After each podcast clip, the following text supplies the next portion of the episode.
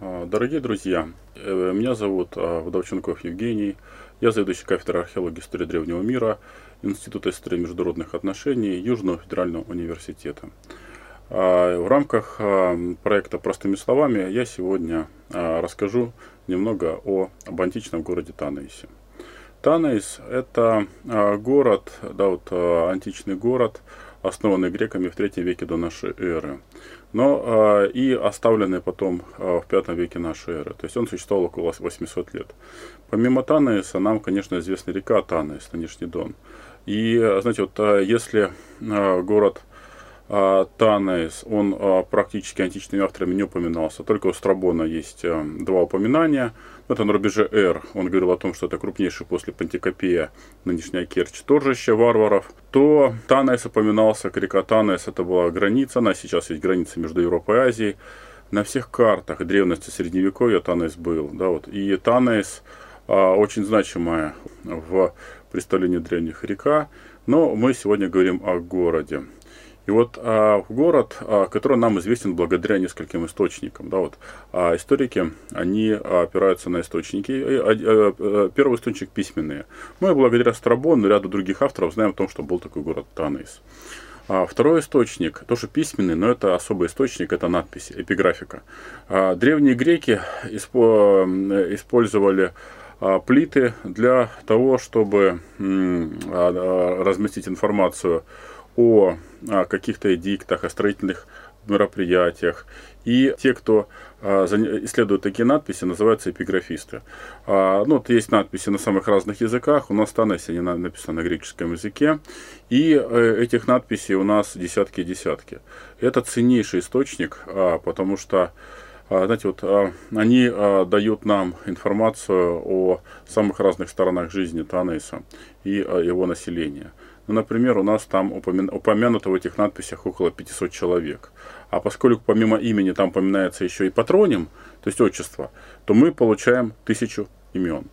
И часть этих имен греческие, часть имен этих э, э, иранские, под влиянием сарматов, кочевников, э, которые кочевали вокруг Танаиса.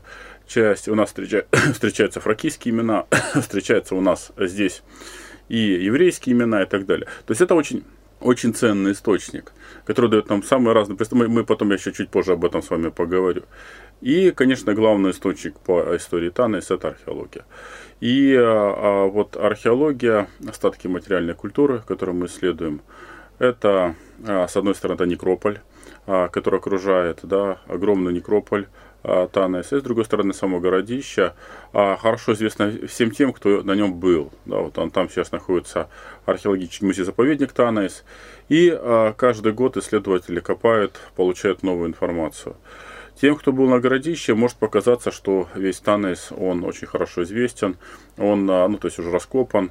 На самом деле, большая часть его еще не раскопана, и а, там предстоит еще десятилетия, столетия работ исследователям, археологам для того, чтобы постичь вот, а, тайны этого древнего города. А, город, кстати говоря, по античным меркам совсем небольшой.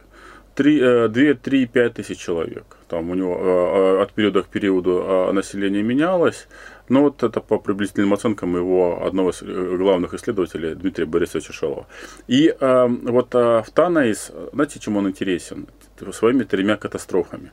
Если для э, современников, для населения катастрофы, пожары, набеги, разгромы это, это, это страшно, то для археологов э, такие катастрофы представляют собой очень большой интерес.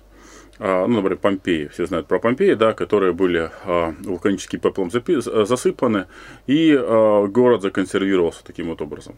И вот у нас по Тануису есть три катастрофы. Я уже говорил о том, что он существовал 800 лет, и вот первый разгром нам известный, это когда боспорский царь Полимон разгромил его за неповиновение. Э, это где-то было на рубеже Р. После этого город отстроился, но в середине второго века а, вот а, кочевники Сарматы, пришла новая орда, их называют позднесарматские, носители позднесарматской культуры. И а, ими, они разгромили а, а, Танейс, устроили пожар в Танейсе. И вот в середине второго года, со второго века была масса пожаров, разгромов. И, кстати говоря, всякий, кто приезжал в Танаис, наверное, обращал внимание на такой невысокий холм, который находится рядом буквально со станцией. Станция, так называется, Танаис железной дороги. Это остатки того мусора, который вывезли из сожженного города. То есть пепел, остатки каких-то строительных материалов, он заполнен, знаете, там, пережженными монетами. Весь материал где-то, знаете, вот середина второго века нашей эры. Как раз, а, когда жители наконец оправились после этого разгрома, они, вот как раз, знаете, вот если посмотреть, как дорога выходила из Танеса, из южных ворот, она как немножко наискосок шла к порту. И вот как она шла, так вот, вот прям там, да, как бы дорога заканчивалась возле реки, да, вот вот сейчас называется Мертвый Донец, да, там и засыпали этот, этот мусор, и а, таким образом это свидетельство того разгрома, который потерпел город. И, наконец, разгром середины третьего века нашей эры, после которого город уже по большому счету не оправился, был на какое-то время оставлен жителями, а когда возобновлена его жизнь в 4-5 веках, то он уже, уже сильно отличался от того классического Таныса. Вот этот разгром, а, третьего века долгое время грешили на готов, готские племена, а, которые в это время как раз Северное Причерноморье захватывали. Они а, пришли из территории Центральной Европы и сознали, создали огромное то есть как бы свою, свою державу готскую в третьих-четвертых веках. И вот как раз вот в середине третьего века, предполагалось, они пришли и разгромили Танаис. Но сейчас есть предположение о том, что с большей вероятностью здесь могли поучаствовать другие кочевники из Предкавказья, аланы. Они пришли в середине третьего века и а, разгромили Танес. Хотя, опять же, эта ситуация, да, причина разгрома. Мы знаем, что Танес в середине третьего века, это 251 год, он погиб в пожаре. И вот, знаете, вот археологи, когда обращаются к а, памятникам, да, вот для археолога одна из базовых вещей это исследовать памятник и датировать его. И вот а, археолог исследует не отдельный предмет, он исследует культурный слой. И вот а, культурный слой, вот как раз такой пожар, дает ему основание для хронологии, для датировки предметов. И вот в этом значении, понимаете, Танес это один из самых ключевых э, памятников во, всей, во всем пространстве степи. Почему? А, потому что а, в Танесе вот есть подвалы, да, а, которые нам известны комплексы, а, которые погибли в на Р, их немного совсем. Комплексы, которые погибли в середине второго века, эти, эти, эти подвалы, да, и а, подвалы, жилища, строения, которые погибли в середине третьего века. И вот а, они позволяют нам очень точно а, датировать а, те или иные предметы материальной культуры. Ведь мы, когда а, с вами живем, да, наша материальная культура все время меняется. И вот а, очень легко датировать по каким-то предметам, таким как монеты. Да, в Танаисе активно использовались а, боспорские монеты, какие-то другие монеты. Вот, а, можно датировать по фибулам, наплечным застежкам. А, можно а, датировать по керамике, амфорной керамике, которая а, очень легко, тут тоже подвергалась там влиянию какой-то моды, да, и постоянно менялась. И вот и какие-то другие предметы. И вот эти вот пожары, они позволяют, да, вот расчленить вот это вот, показать, да, вот, вот разделить весь материал. И в этом плане Танес это опорный памятник для датировки комплексов всей степной зоны там от Урала и до Венгрии. Вот, для того, чтобы понимать, а, как развивалась культура кочевников, сарматов. Вот это вот а, очень в этом плане очень интересный памятник, очень богатый для нас и таящий себе немало а, сокровищ. Ну вот а, еще один источник, знаете, вот это антропо, антропологи, это те, кто исследует кости человека. А дело в том, что там по этим костям можно много что а, найти, вот, исследовать, но а, один момент только упомяну. Дело в том, что вот где-то середины второго века нашей эры, после как раз разгрома, второго разгрома, о котором говорил, Танес подвергся масштабной сарматизации. То есть а, в Танес переселилось значительное число сарматов наряду с греками. И это мы видим а, следы этой сарматизации в погребальном обряде, когда видим элементы сарматской культуры, там курильницы в погребениях. Это мы видим а, с вами в именах, которые появляются на плитах, все больше и больше сарматских имен. И мы это видим по такой очень странной традиции, как деформация черепов. Дело в том, что в позднее сарматское время сарматы, у них, знаете, вот распространилась эта традиция бинтовать черепа младенцев для того, чтобы они приобрели такую вот особую форму, вытянутую. А, вот и а, по поводу этого, скорее всего, это был такой особый а, знак, да, такой статусности, особый, который в каких-то родах, а, видимо, они а, подвергали традиции всех. И они отличались такими вот высокими, а, высокими черепами, деформированными черепами.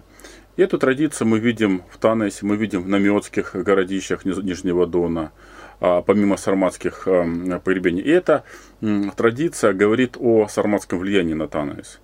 Это, это, этим занимаются антропологи, да, поэтому нам Танес исследуют разные специалисты, да, вот есть специалисты, эпи, эпи, эпиграфисты, кто может читать эти надписи, археологи, и мы обращаемся к помощи антропологов.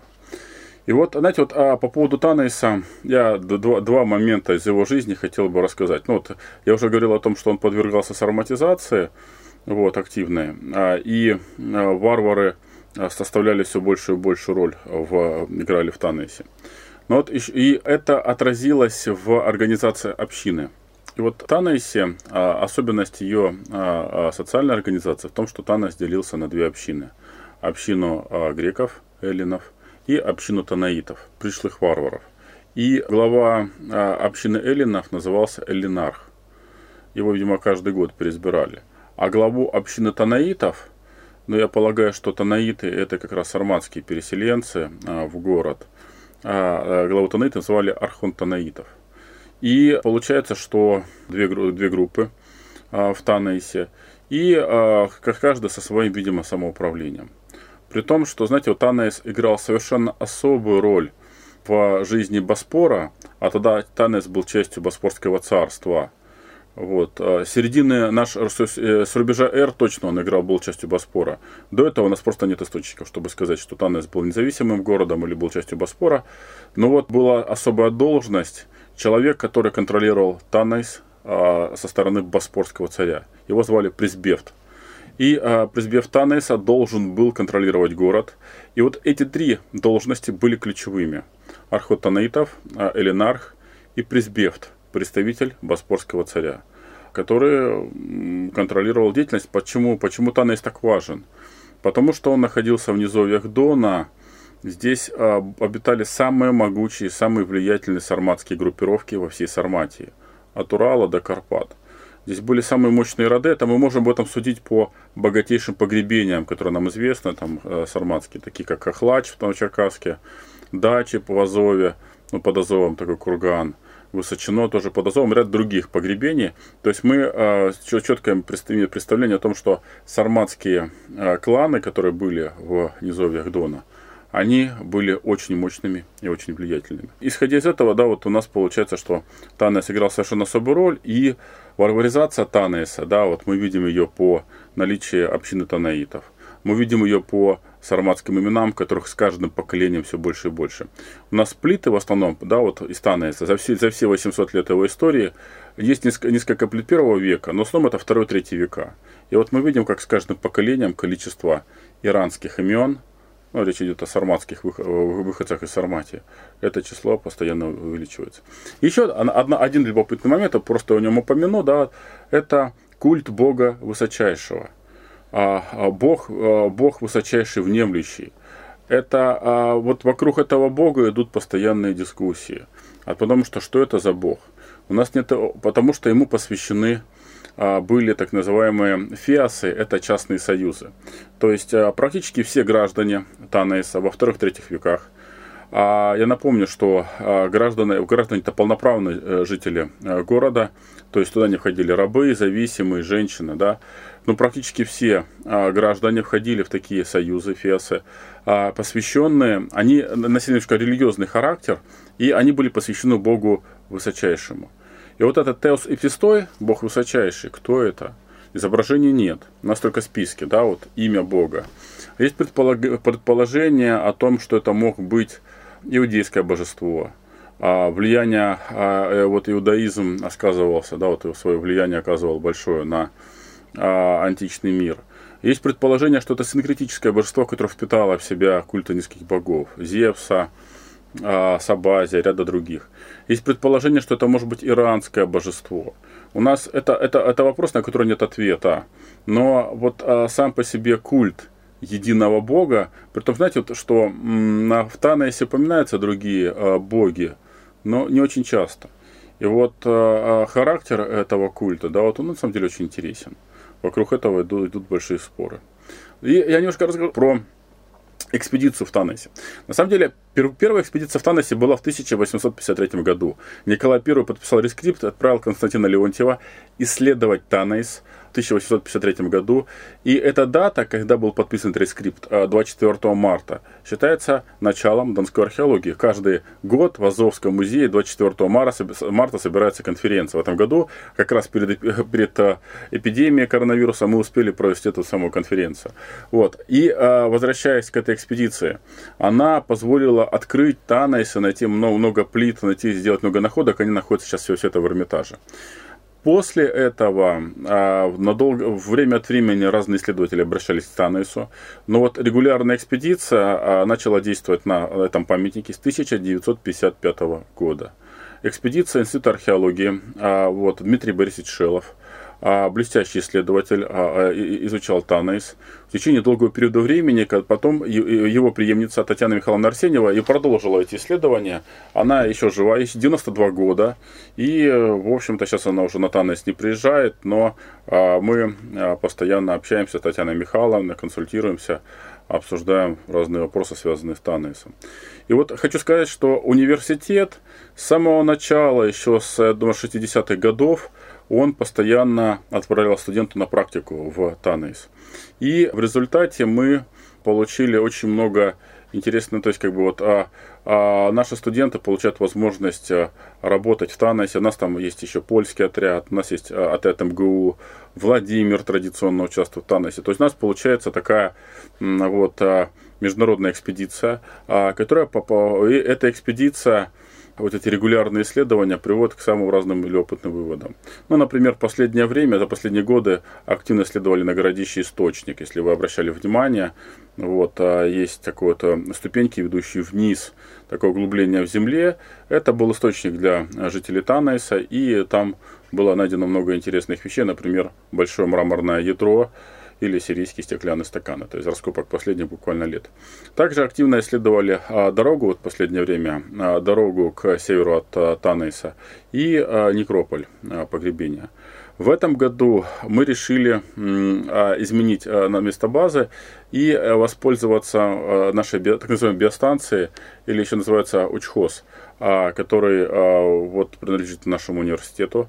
Дело в том, что вот биологическому факультету принадлежат территорию к северу и к западу от Танейса. Эта территория, фактически две трети некрополя находится на этой территории. И находится база, биостанция. И в этом году мы вместе с Московским государственным университетом провели экспедицию.